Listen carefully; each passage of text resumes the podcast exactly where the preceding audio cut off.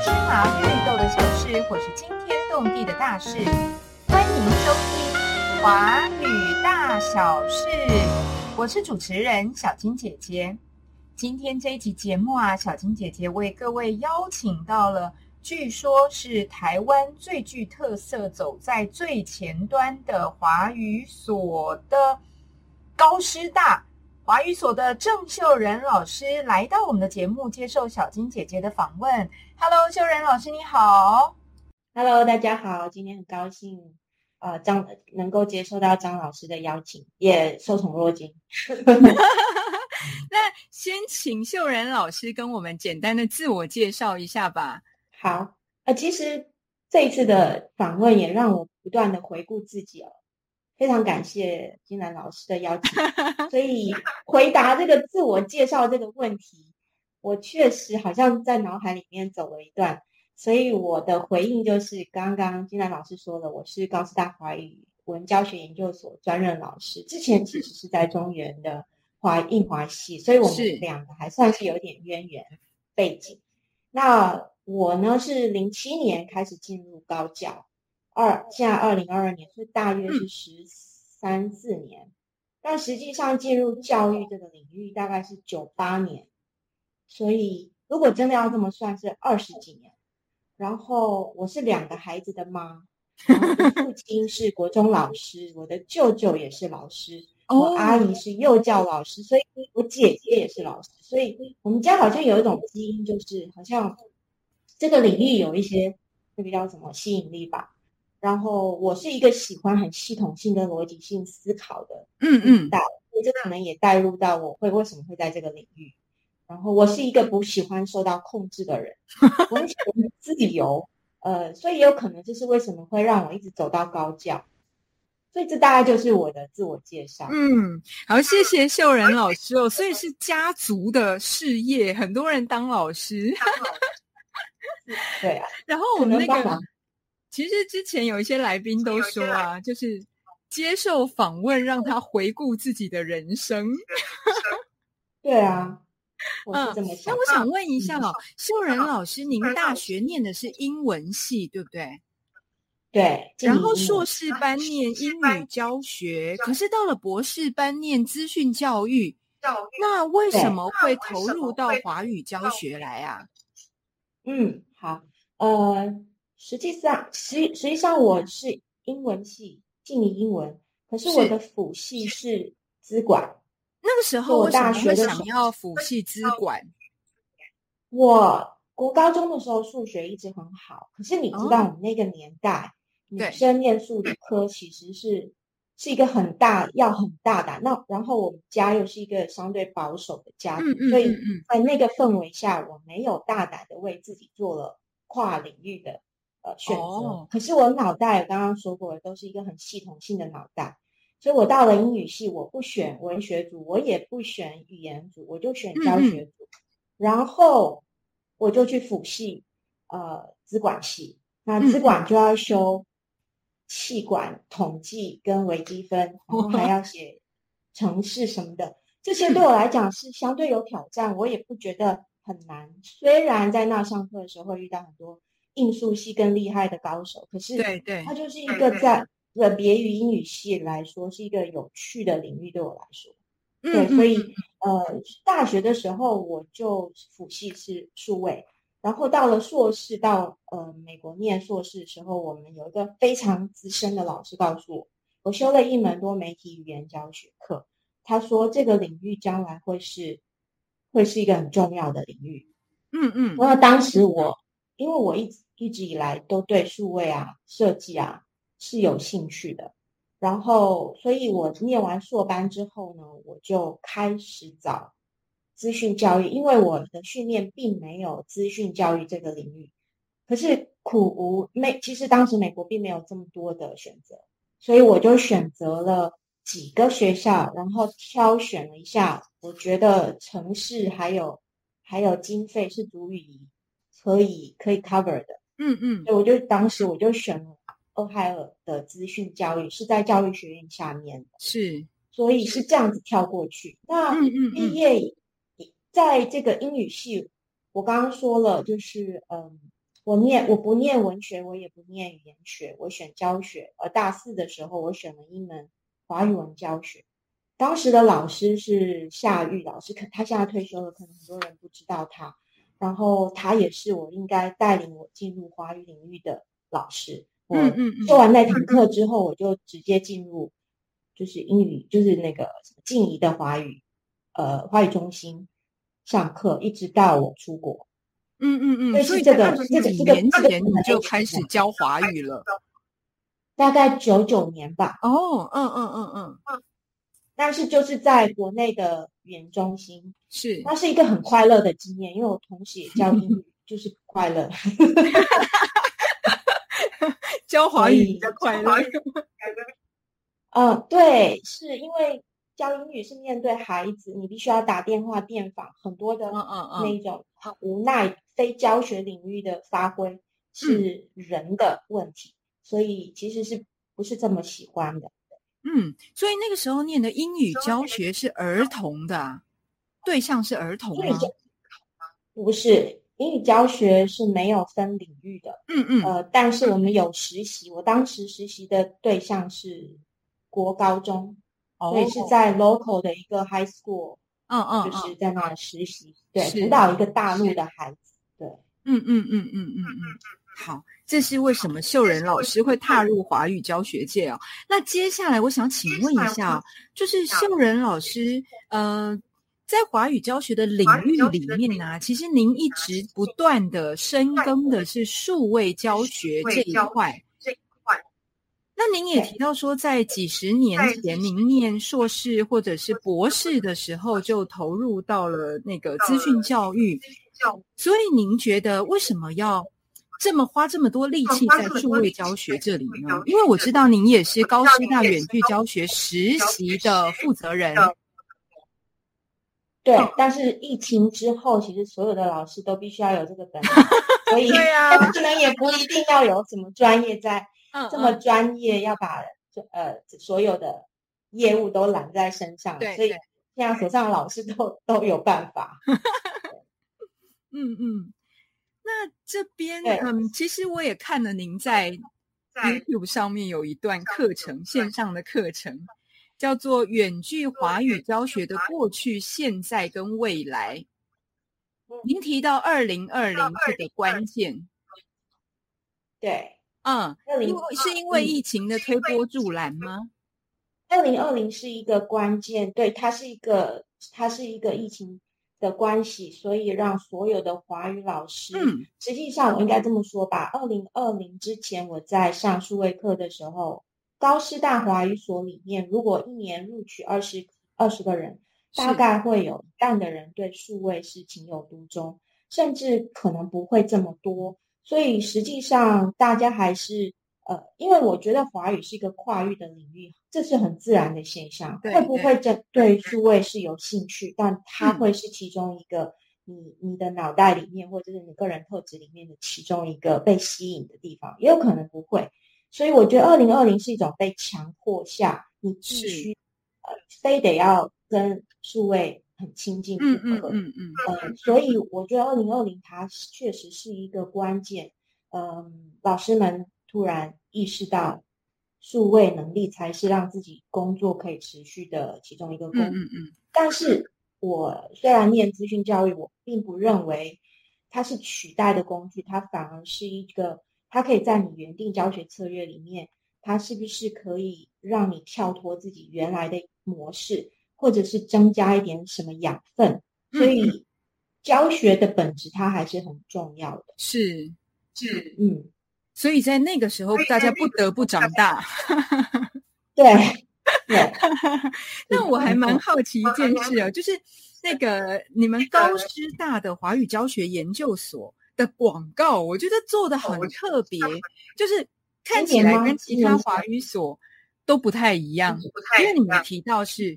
我刚刚节目一开始也提到，台湾最具特色、走在最前端的华语所，可以跟我们说一下吗？这个走在最前端是什么前端呢？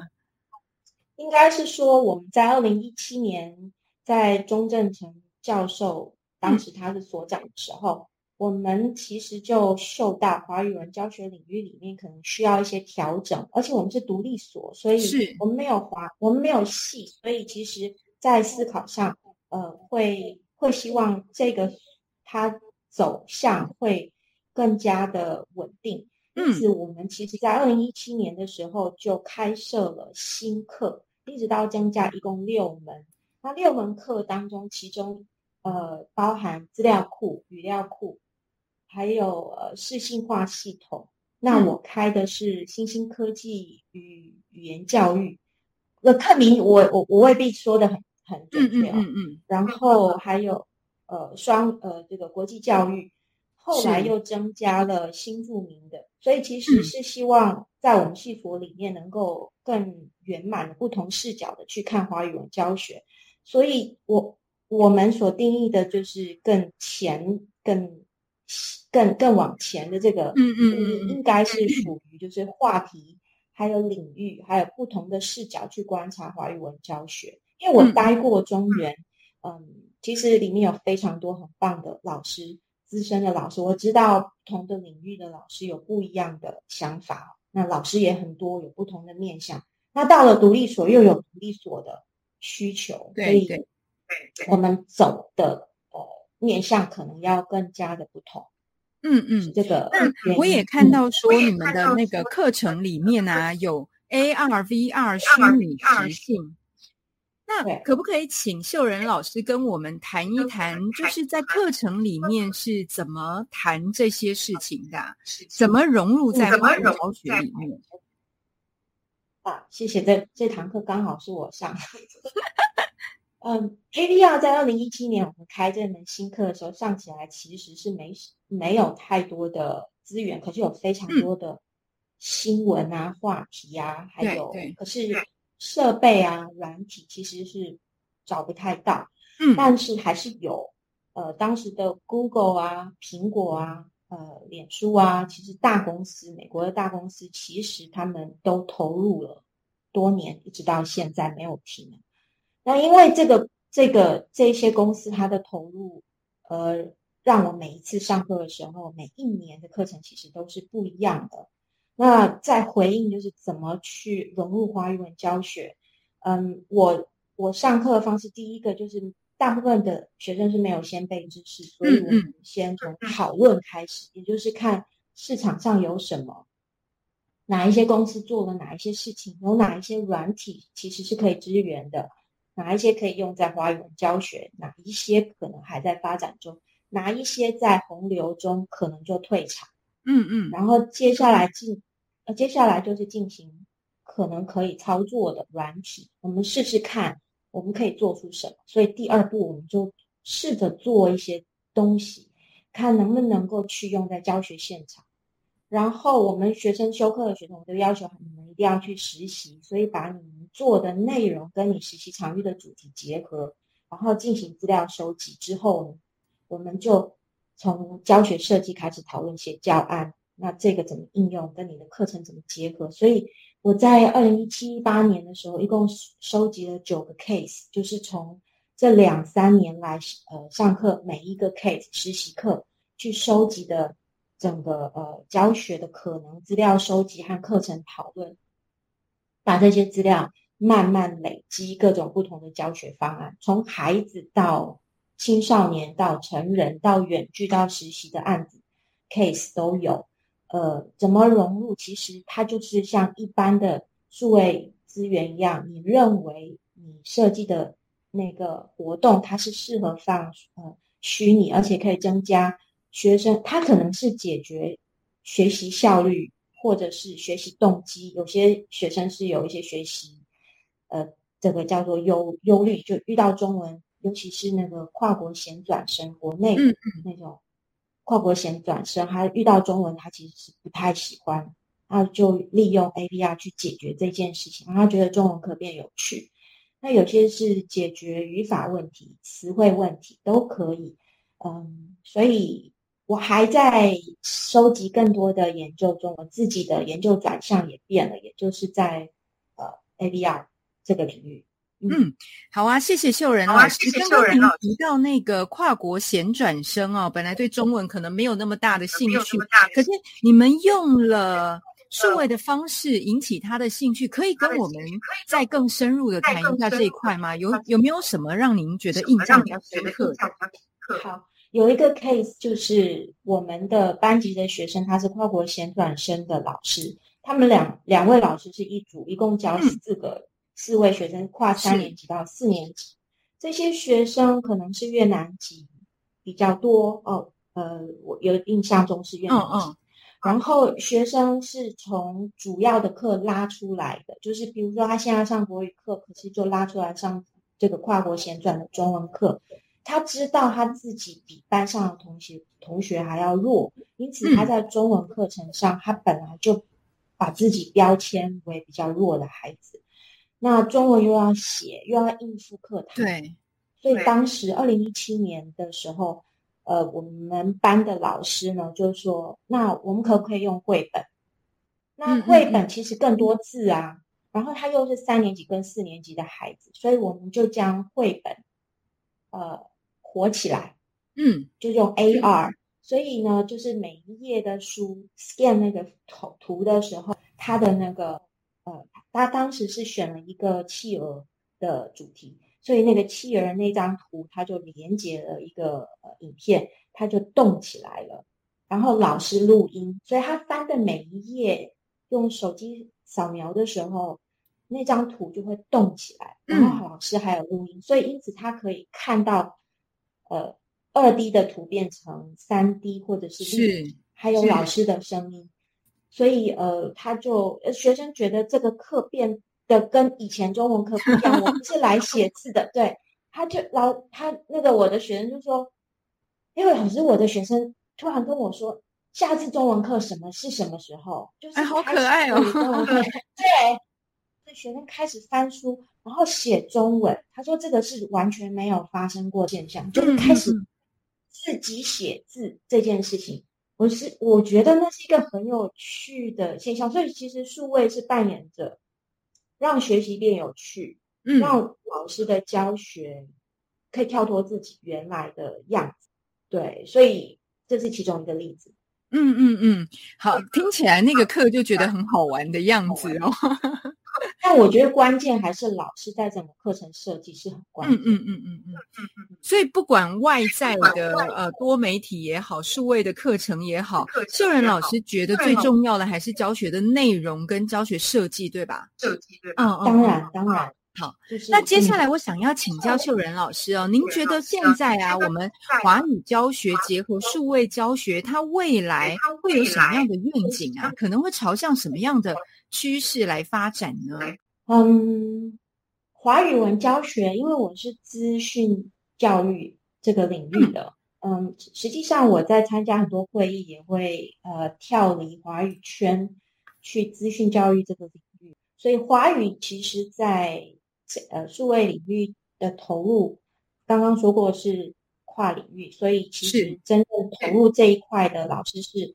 好几分之一而已，所以它整体在资教的资讯教育的或是语言数位教育的领域上是会慢，会慢其他英语教学领域好几年，嗯嗯，会有这个现象，甚至慢海外又好几年这样子。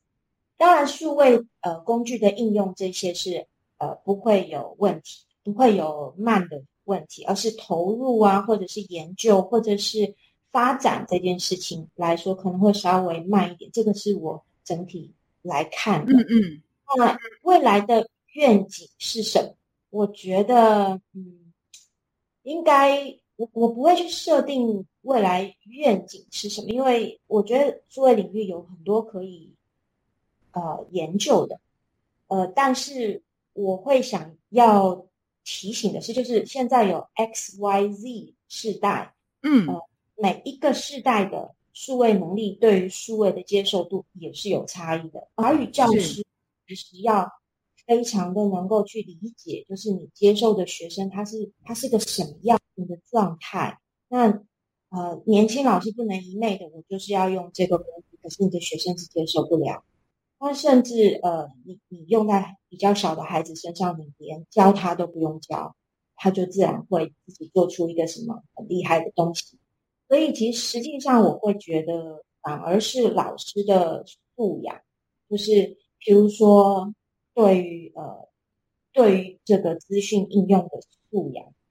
你对于资讯应用正确使用，比如说你希望学生用你的用很多线上的资讯，你希望告诉他应该要正确的使用，正确的引用影音的正确的引用，然后老师可能也可以涉略各种不同的，根据时代可能有新的议题、新的工具可以尝试，但是不要勉强自己。我觉得都不要去勉。从我都觉得应该从最舒服的开始慢慢累积，那将来是个什么样子？我觉得就是按着时代的时代的时代的考验吧，就是要 考验逼着你一定得这么走。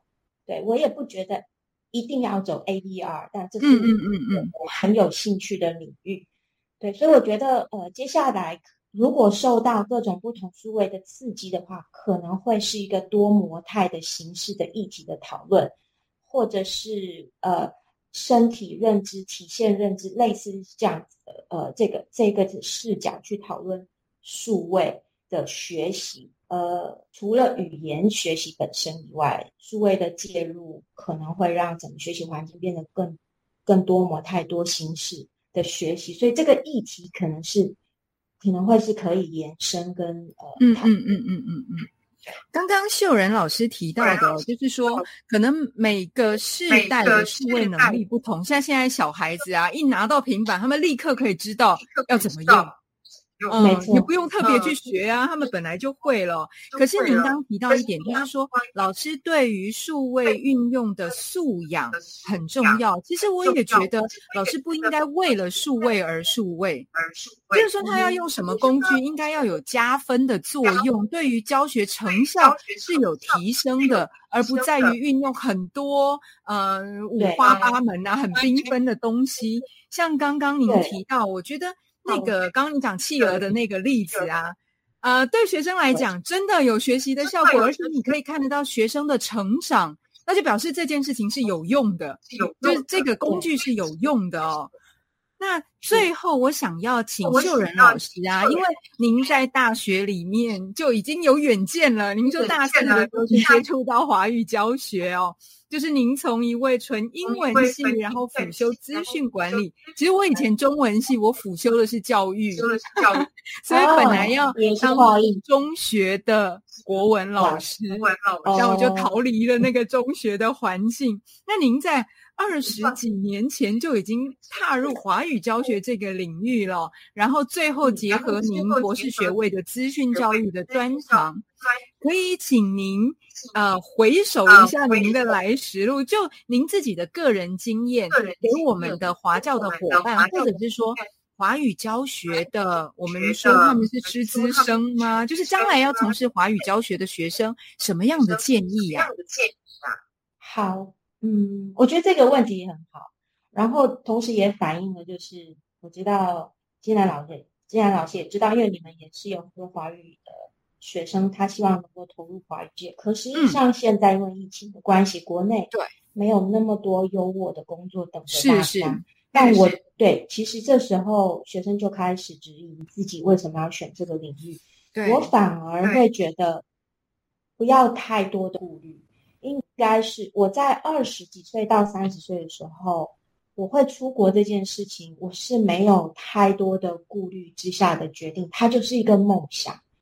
所以我会觉得你还很年轻。假设你是还二十到三十岁的年龄的哈，就是说，当然也不是年轻。就是说，如果你的生命中你觉得可以变化，你就应该跳脱，你就应该为自己嗯好好的人生走一遭，嗯，勇敢的走一回，然后不要切记不要在同温层里取暖。大家做这件事，你就一定要做吗？然后，所以我会觉得，在疫情，可能很多人会觉得没有工作什么。那疫情的时候，呃，我觉得它正是一个，就像是那个海浪退潮的时候，你才会真正的看到很多沙石，也就是在这个时候，如果你还可以找到一份不错的工作，或者是你就勇敢的出国，或者是你就是做一个你不在疫情之下你也想做的事情，它就是对自己的训练跟对自己的对自己的养分。我这个是我个人的经验，因为我也从来没有规划我要念什么班，我也没有规划我一定要念到什么程度，做什么工作。但是我到了出国之后，到了这个阶段，我一定会在规划自己短程的目标跟长程的目标。所以我短程跟长程目标是在人生的每几个阶段的转换之后，会重新再改变，重新再调整。所以我会觉得不要太早去设定。这个领域就是一个什么样的领域，而是你永远可以准备好，让自己可以面对这个社会跟这个世界。那机会，我觉得随时都在。呃，你只要正面应对你自己的人生就可以了，而且不要白活一招。我觉得 好啊。刚刚秀仁老师提到提到说啊，其实疫情啊，它是一个危机。但是也是转机，让我们老师逼的老师不得不呃数位的能力突然突飞猛进哦。刚刚秀仁老师也提到说，不要有太多的顾虑，要勇敢的去去追求自己的梦想。秀仁老师出国也是，我那时候要出国去教书，其实也是。我就刚结完婚，然后就争取到那个机会。我想说，那有人新婚夫妻就 分隔两地吗？我老公就说：“哎呀，日本那么近，你就去教书吧。”然后我就去了。我觉得如果我没有去，我可能也看不到这么多的东西哦。所以刚刚秀仁老师提到说，不要在同温层里取暖。然后我也很同意说，要让自己不断的成长，尤其是出国的机会，像华语教学的硕士班，我们都有很多往国外去实习还是教学的机会。我觉得真的，呃，有机会就去尝试，然后其实可以看到更宽广的世界。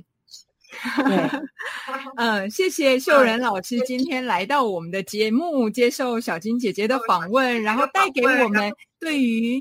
资讯运用，老师要有资讯运用的素养，然后要不断的学习，不断的成长哦。刚刚秀仁老师也提到说，不要让自己的人生白走一遭。谢谢秀仁老师来到我们的节目接受我的访问，谢谢，谢谢。好，如果你想知道华语界芝麻绿豆的小事，或是惊天动地的大事，欢迎继续收听华语大小事。我是主持人小金姐姐，我们下次见喽，拜拜。